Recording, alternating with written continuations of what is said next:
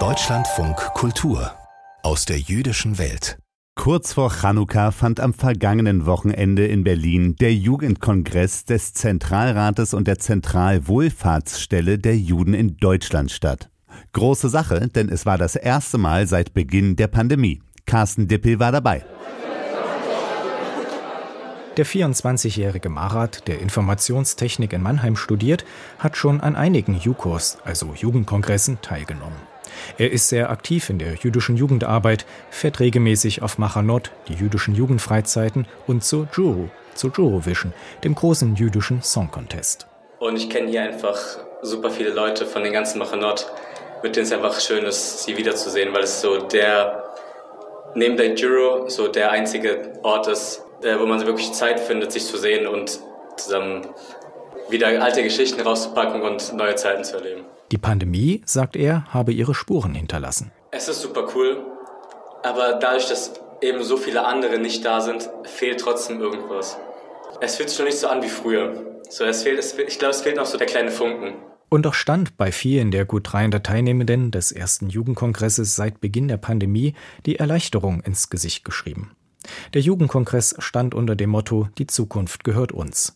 Bei den Workshops und Gesprächspanels mit Personen aus Politik, Medien und Wissenschaft ging es um harte Themen. Die Revolution im Iran, Verschwörungsmythen, der Klimawandel mit Luisa Neubauer von Fridays for Future oder die Haltung Israels im Ukraine-Krieg. Die jüdische Studierendenunion hielt zudem ihre Vollversammlung ab. Eine JUKO ist vor allem auch eine große Kontaktbörse. Es wird geflirtet, befreundet und vernetzt. Der Jugendkongress ist die wichtigste Plattform, bei der sich die junge jüdische Generation miteinander vernetzen kann, sagt Aaron Schuster, der Leiter der Zentralwohlfahrtsstelle der Juden in Deutschland, kurz ZWST. Er erinnert sich gern an die JUKOs, an denen er früher teilgenommen hat. Es sei ein absoluter Höhepunkt im Jahr. Wir sind wahnsinnig glücklich, dass nach zweijähriger Corona-bedingter Pause wir wieder zusammenkommen können. Das findet auch Alexandra. Sie ist Lehrerin an einem Gymnasium in Düsseldorf. Und dann ist das immer eine sehr, sehr schöne Gelegenheit, sich hier wieder zu treffen, irgendwie gemeinsam ja, die Workshops zu besuchen, sich auszutauschen, einfach mal auf den neuesten Stand zu bringen. Vor dem Jugendkongress konnten die Teilnehmenden auswählen, ob sie koscher leben oder nicht. Das betrifft die Speisen, aber auch Veranstaltungen während des Schabbats, dem jüdischen Ruhetag. Die 34-jährige Jekaterina ist das erste Mal dabei. Die Verwaltungsangestellte aus Dortmund lebt mit ihrer Familie observant, hält sich an den Schabbat und die jüdischen Speisegesetze.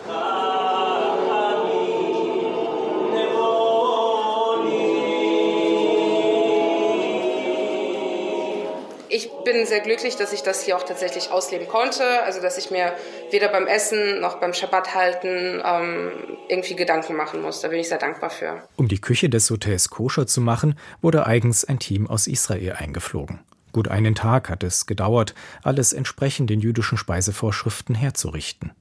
Viel Schlaf stand für niemanden auf dem Programm. Auch Ari und Luis aus Hamburg haben das gemerkt. Sie studieren Jura und engagieren sich im Regionalverband Nord der Jüdischen Studierendenunion. Die Events waren super. Es packt ein, wenn man dann zusammensteht und zusammen singt ähm, und man, man spürt etwas tief in einem drin, was man sonst im Alltag eigentlich nicht spürt.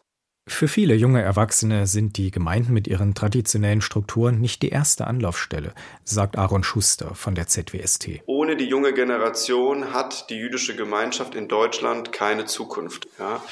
Und deswegen brauchen wir auch eine stärkere Involvierung der jungen Generation, auch gerade in gemeindepolitische Entscheidungsprozesse. Das muss deutlich partizipativer gestaltet werden. Mit sechs Jahren hat Anna, Lehramtsstudentin aus Bochum, das Jugendzentrum besucht. Später hat sie ehrenamtlich jüdische Kindergruppen geleitet. Sie freut sich über den Austausch mit Leuten, die dieselben Dinge bewegen. Ja, es ist auch mal nett, nicht erklären zu müssen, dass ich jetzt äh, zu einem Schabbat-Gottesdienst gehe und dass ich dann da mein Handy gerade vielleicht nicht parat habe und deswegen nicht sofort antworten kann. Also es ist wirklich nett, einfach mal Sachen, die für mich selbstverständlich sind, für andere aber nicht, nicht erklären zu müssen. Laura Casses, die in der Bildungsarbeit der ZWST aktiv ist, kennt die alltäglichen Nöte junger Jüdinnen und Juden. Es ist eine sehr einsame Erfahrung, als jüdischer Mensch in Deutschland aufzuwachsen. Und sie ist auch eine aufgeladene, weil in dem Moment, in, den, in, in dem in einem Raum klar ist, ich bin jüdisch, stellen sich ganz viele Fragen. Und wird natürlich auch die Existenz einer jüdischen Person sehr stark aufgeladen. Und das ist etwas, was sozusagen auch ein Gegenangebot braucht, um irgendwie das Gefühl zu haben, jüdisch zu sein, ist nicht nur das Plakat von außen. Schließlich wurde zusammen gefeiert. Bei der großen Party am Samstagabend mit der Noja Showband wurde ausgelassen gesungen, getanzt und getrunken. Egal, ob er oder sie orthodox oder ganz weltlich war. Und auch der Flirtfaktor kam nicht zu kurz. Wir sind nicht so viele und es ist generell schwierig, einen Partner zu finden. Aber wenn man tatsächlich möchte, dass das ein jüdischer Partner ist, ist, denke ich mal, so eine Veranstaltung gar nicht mal verkehrt.